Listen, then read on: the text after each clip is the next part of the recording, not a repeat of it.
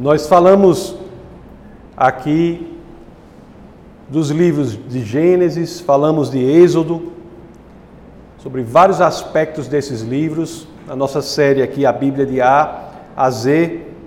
E hoje nós vamos entrar no livro de Levítico. Em Gênesis nós vimos como foi o início, a criação do homem, criação do homem e da mulher. Nós vimos a queda do homem, como foi que ela se deu. E mais importante do que tudo isso, nós vimos como foi que se iniciou o plano de resgate de Deus para que o homem pudesse novamente ter ou estar na presença do Senhor. Nós vimos ali em Gênesis que Deus faz uma promessa que vai abençoar todas as famílias por meio da família de Abraão. Essa promessa se cumpre.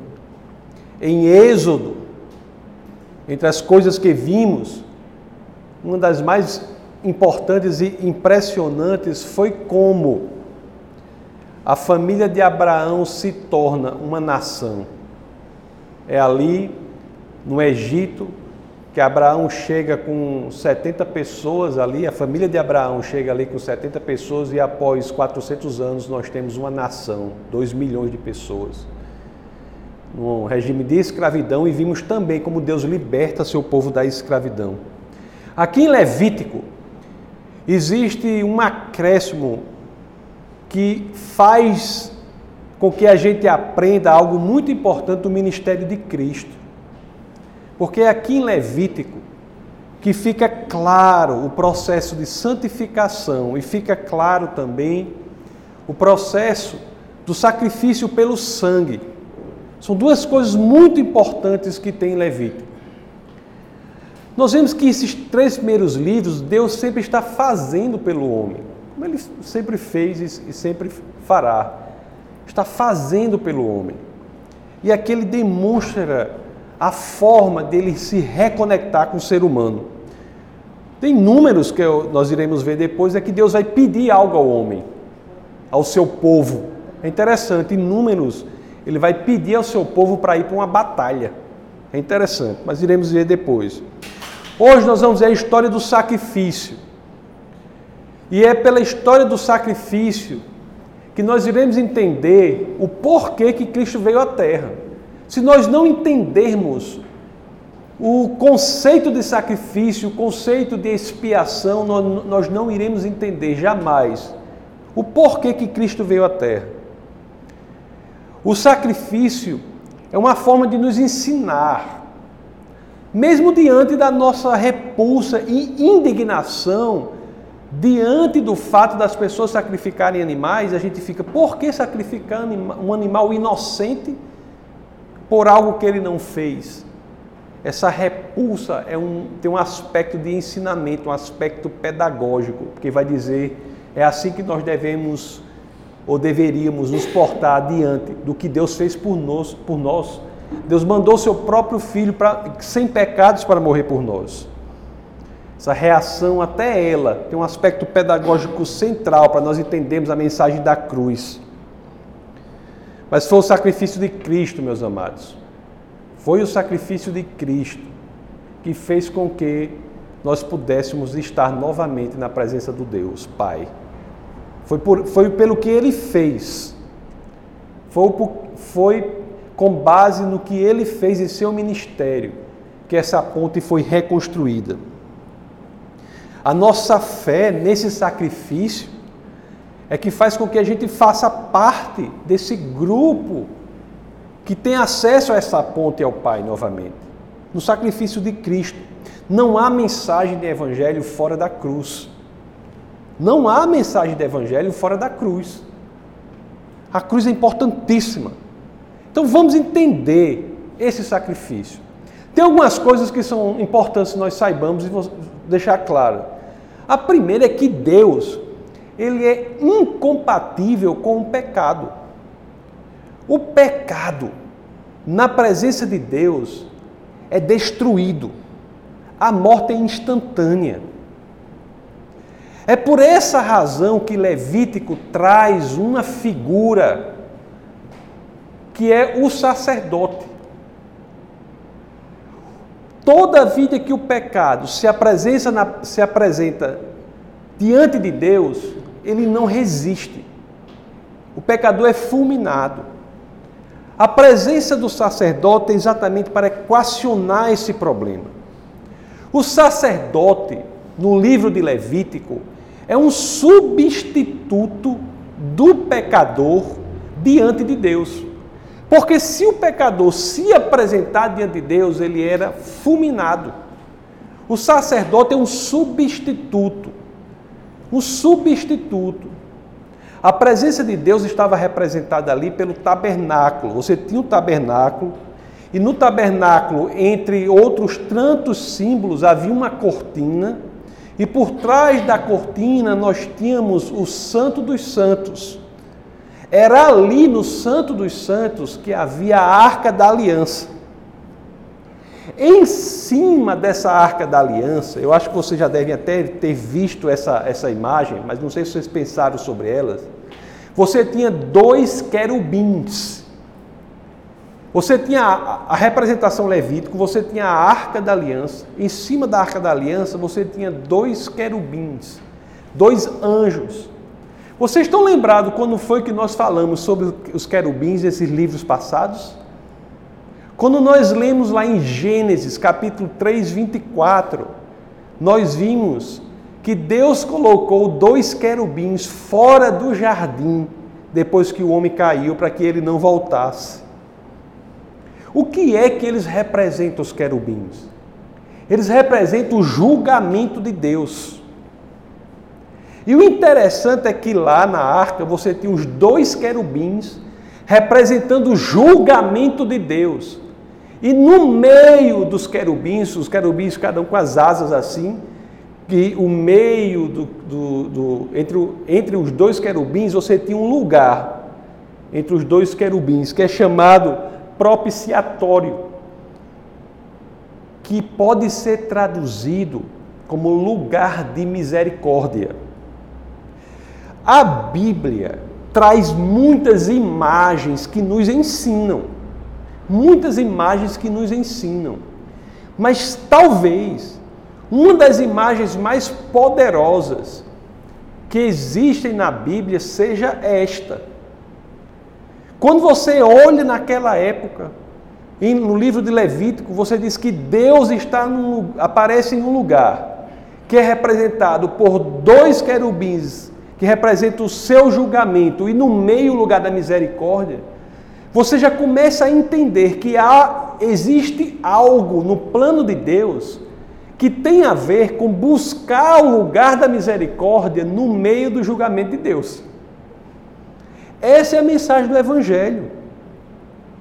Buscar misericórdia no meio do julgamento de Deus. Lá em Êxodo, capítulo 25, dos versos 19 aos 22, nós vemos essa construção, vemos tudo isso. Mas eu quero que a gente saiba agora o que, para que a razão do sacrifício, diante desses elementos visuais.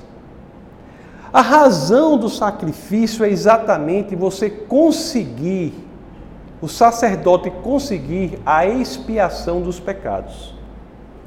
O que nós vamos fazer aqui hoje é o seguinte: nós vamos ver Levítico 16, que fala do dia da expiação.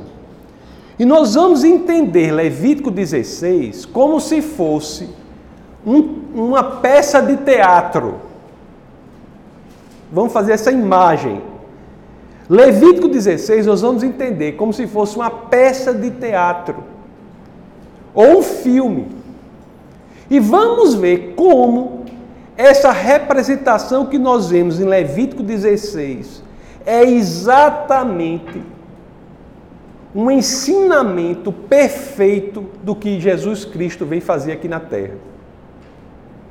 A representação que nós vemos em Levítico é uma indicação belíssima do ministério de Jesus aqui na terra. Então, para isso, eu peço que vocês abram em Levítico 16. Vamos ver como é que isso funciona.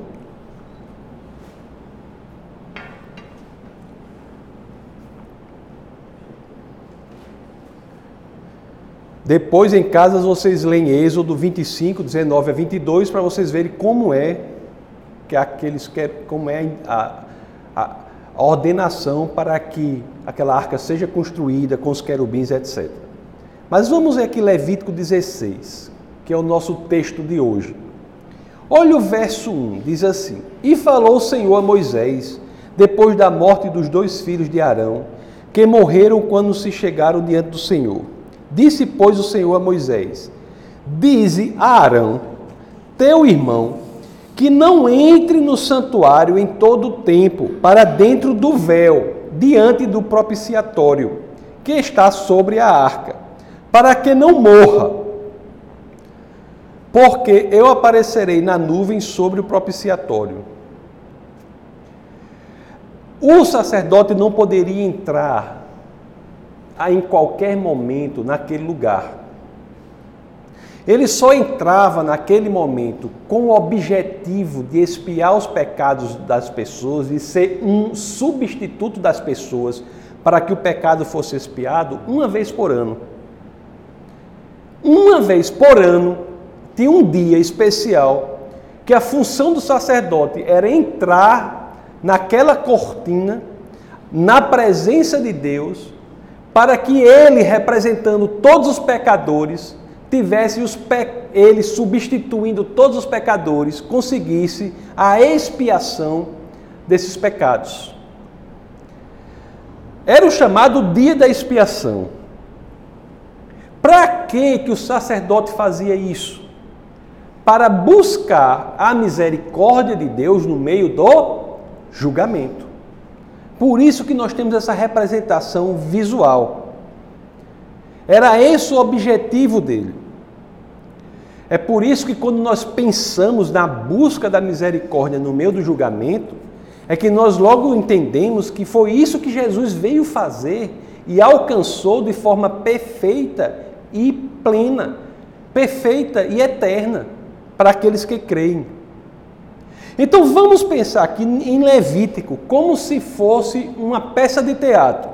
Eu li isso num livro e fiz umas adaptações para o que eu acho, e eu tenho impressão que fica um, uma. Eu tenho impressão que essa perspectiva dá a Levítico uma beleza que de outra forma nós não conseguimos ver às vezes. Se nós lemos Levítico 16 como uma peça de teatro, que fala do ministério de Cristo, nós vamos ver a perfeição da Bíblia, de como bela é a Bíblia quando ela apresenta representações visuais. Uma peça de teatro. Lá em Levítico nós temos o personagem. Quem é o personagem? O sacerdote. O que é que Levítico diz aqui sobre o sacerdote?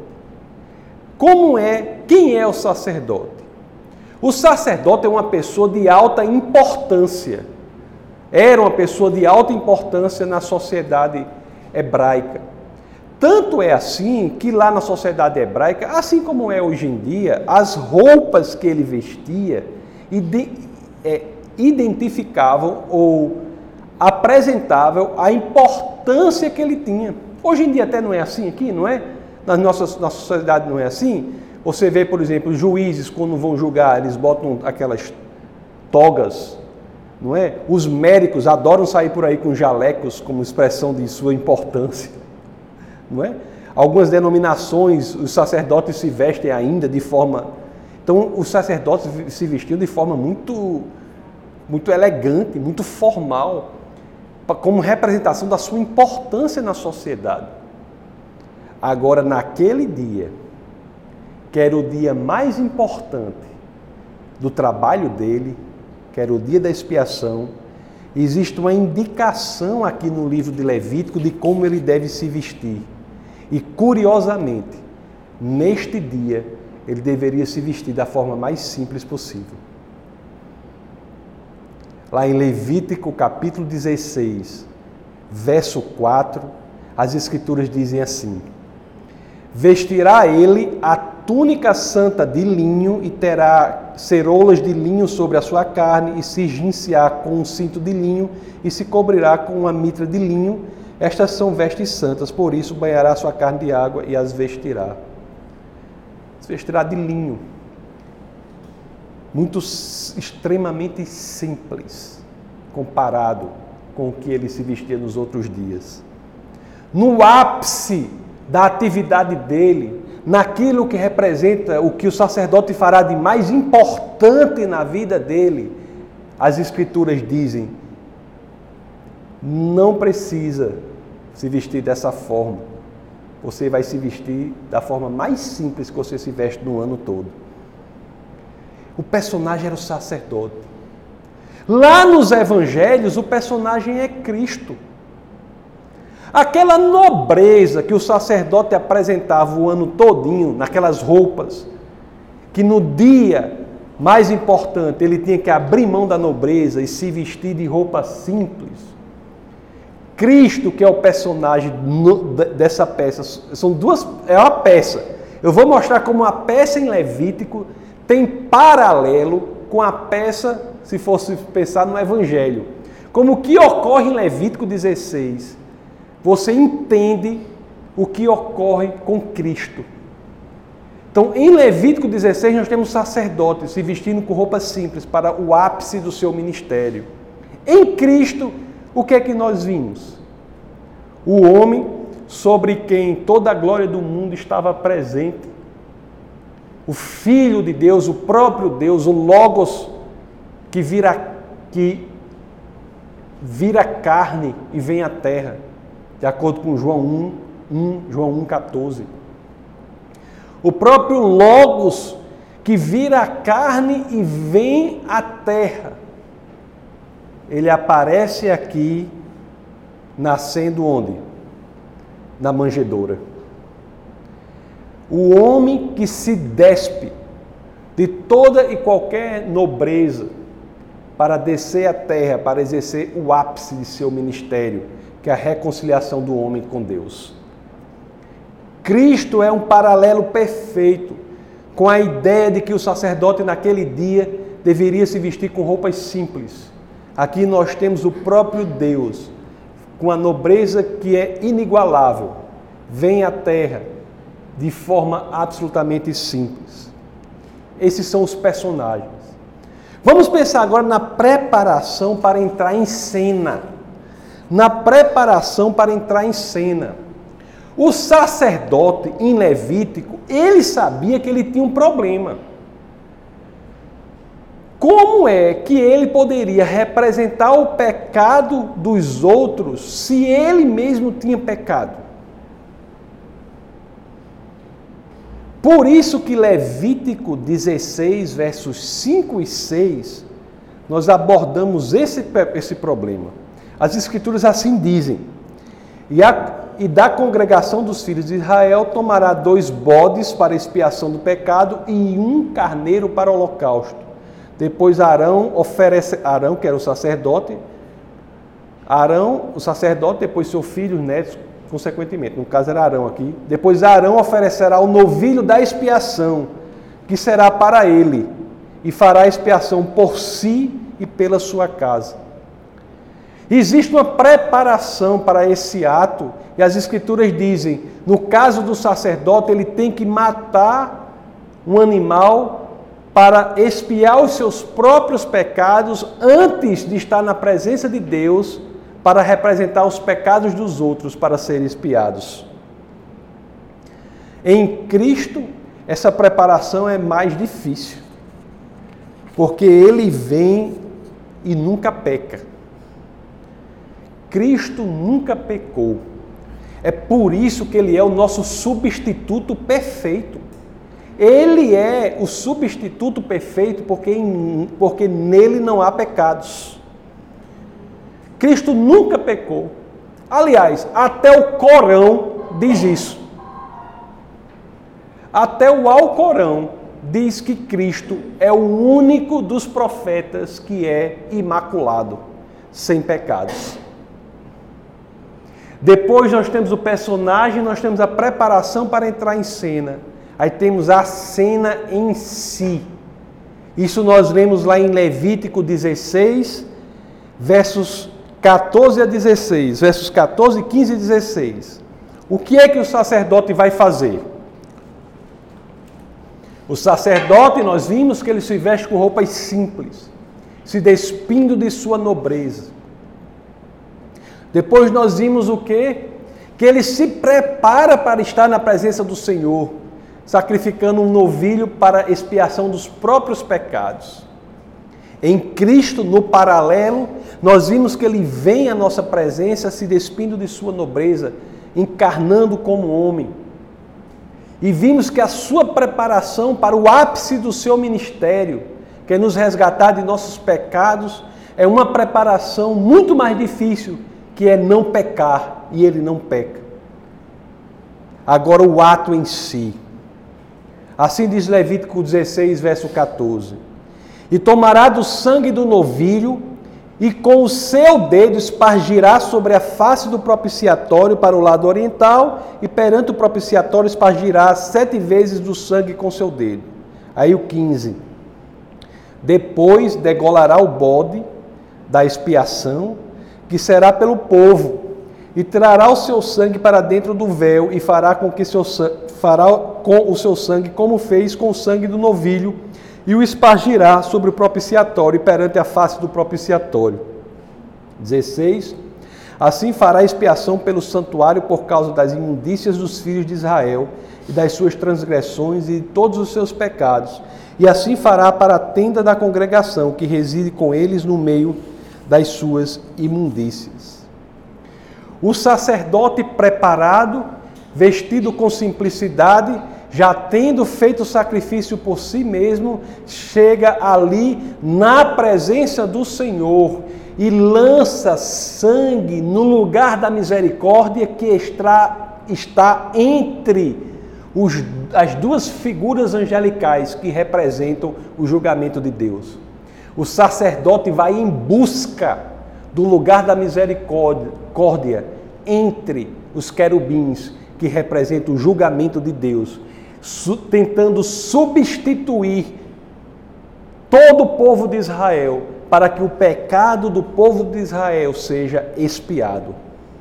Nós temos aqui, meus amados, meus queridos, eu não consigo ver em outro lugar uma representação visual mais bonita, mais bela, mais incrível do que esta desse momento que o sacerdote joga o sangue buscando a misericórdia, que é o lugar do propiciatório, no meio dos querubins, que é o lugar do julgamento.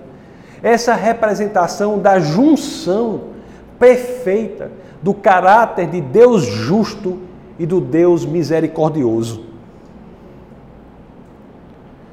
A justiça de Deus diz: o salário do pecado é a morte, a consequência do pecado é a morte tem de haver uma morte. A misericórdia de Deus diz: a morte pode ser de um substituto, não precisa ser a sua, não precisa ser a minha. Nós temos aqui um momento belíssimo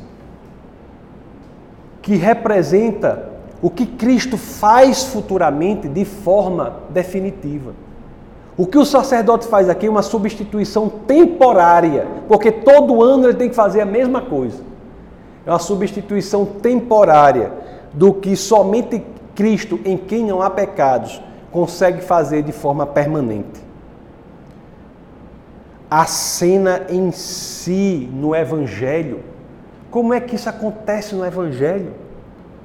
Olhe só, qual é o ápice, o cume, o pico, o ponto mais alto do ministério de Jesus Cristo aqui na terra? Qual é? É quando ele é preso, é sentenciado, é torturado, é pendurado na cruz e morre, e seu sangue é derramado. Mesma coisa. Seu sangue é derramado e por conta do sangue, o, no, o preço pelos nossos pecados é pago. Pela expiação decorrente do sacrifício de Cristo, é que nós temos a possibilidade de nos reconectar novamente ao Pai. Pelo sacrifício perfeito de, de Cristo, é que nós nos tornamos também sacerdotes. Está pensado nisso? Porque que hoje vocês são todos sacerdotes. Vocês que aceitaram esse sacrifício. Vocês que confessaram Cristo são todos sacerdotes. Porque vocês podem se apresentarem diante do Pai e fazer a mesma coisa. Este, esta é a peça, mas que tem um desfecho. Desfecho da peça. Está lá em Levítico, capítulo 16, que é o tema ou o texto base do, do nosso sermão de hoje. Levítico 16, versos 20 a 22. Assim dizem as Escrituras.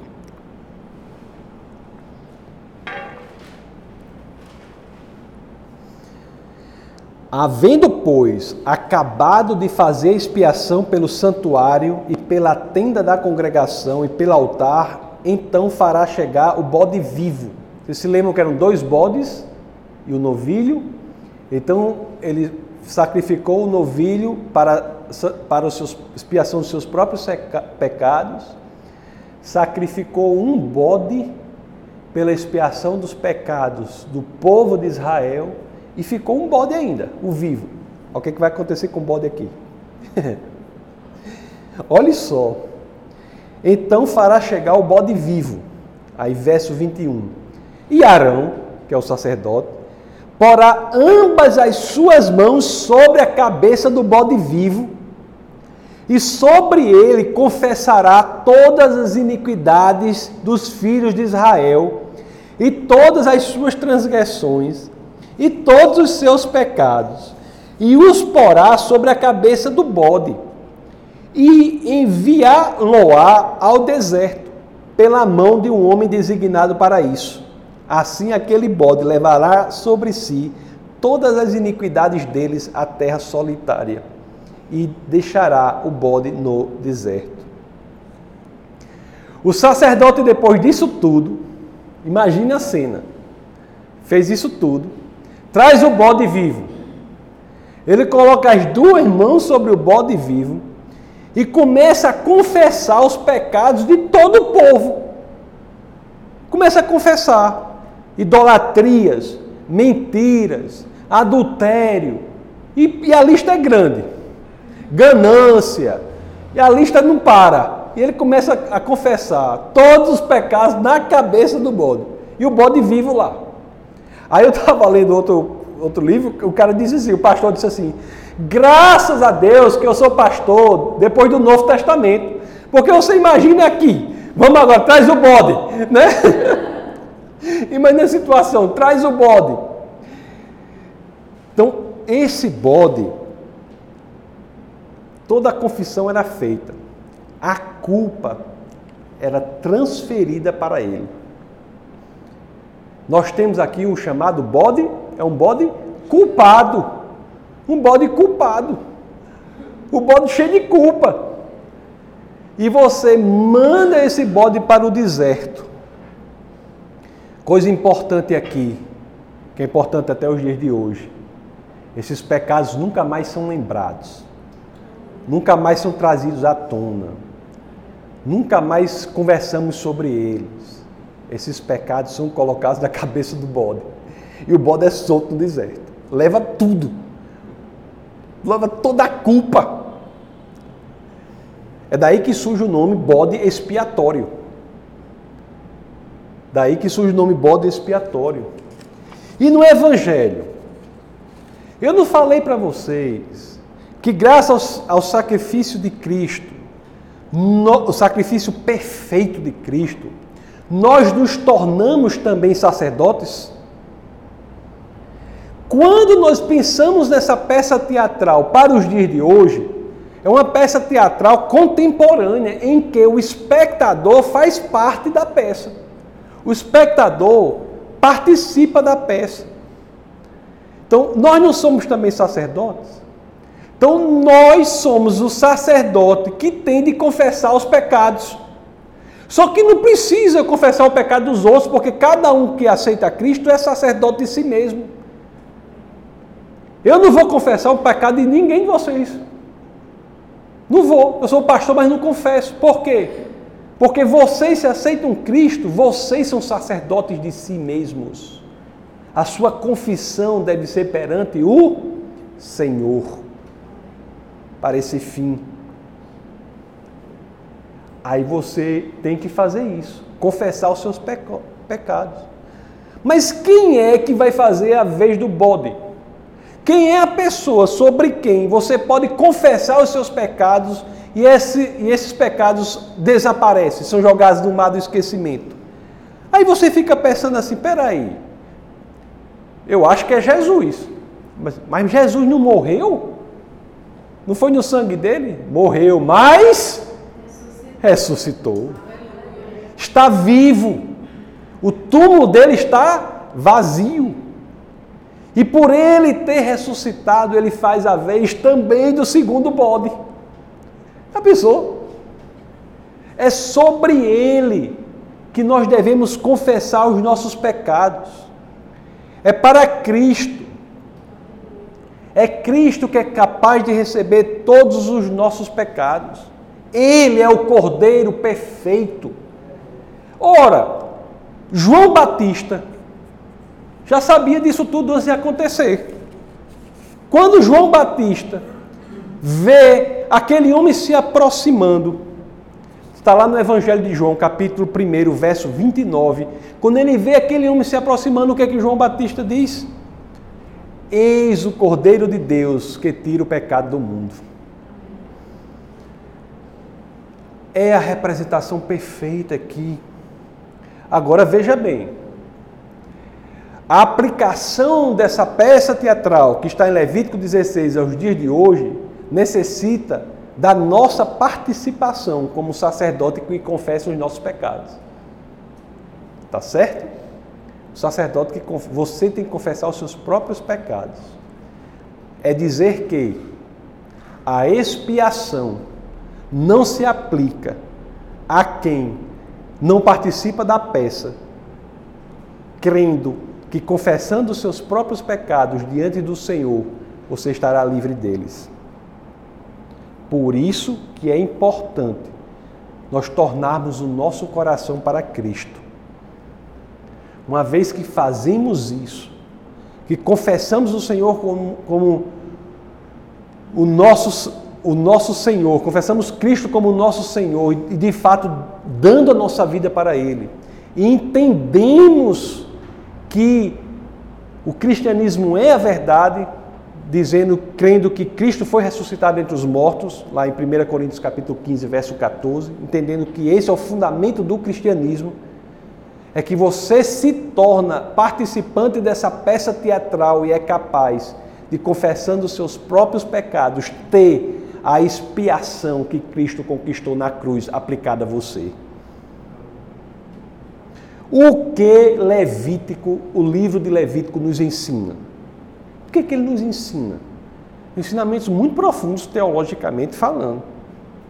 O livro de Levítico é um livro muito profundo nesse aspecto teológico. Profundíssimo. Ele nos ensina primeiro que precisamos de um sacerdote. Depois ele diz: precisamos de um sacerdote que venha como servo não é isso?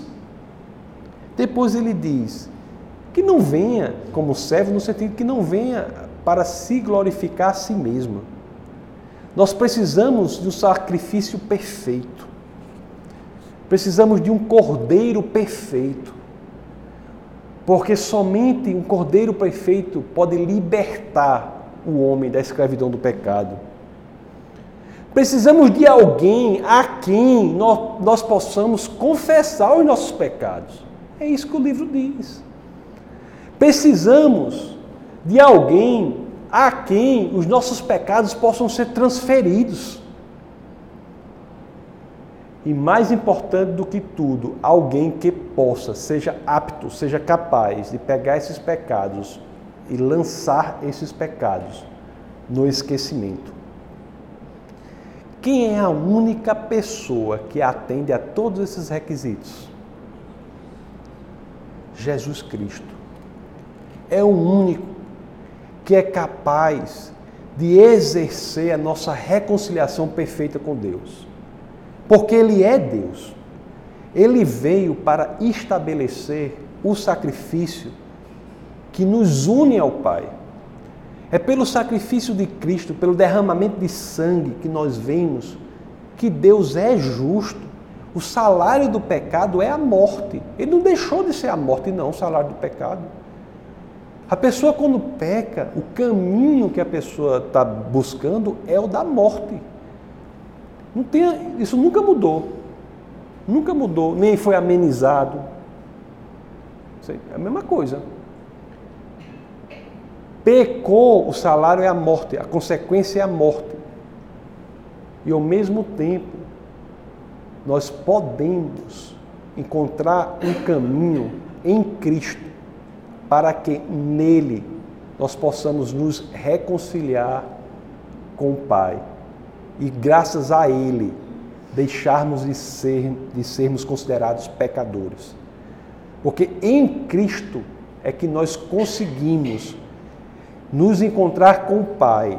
E assim como o sacerdote que tinha que fazer o sacrifício para se purificar, graças ao sacrifício de Cristo, nós estamos livres da escravidão do pecado.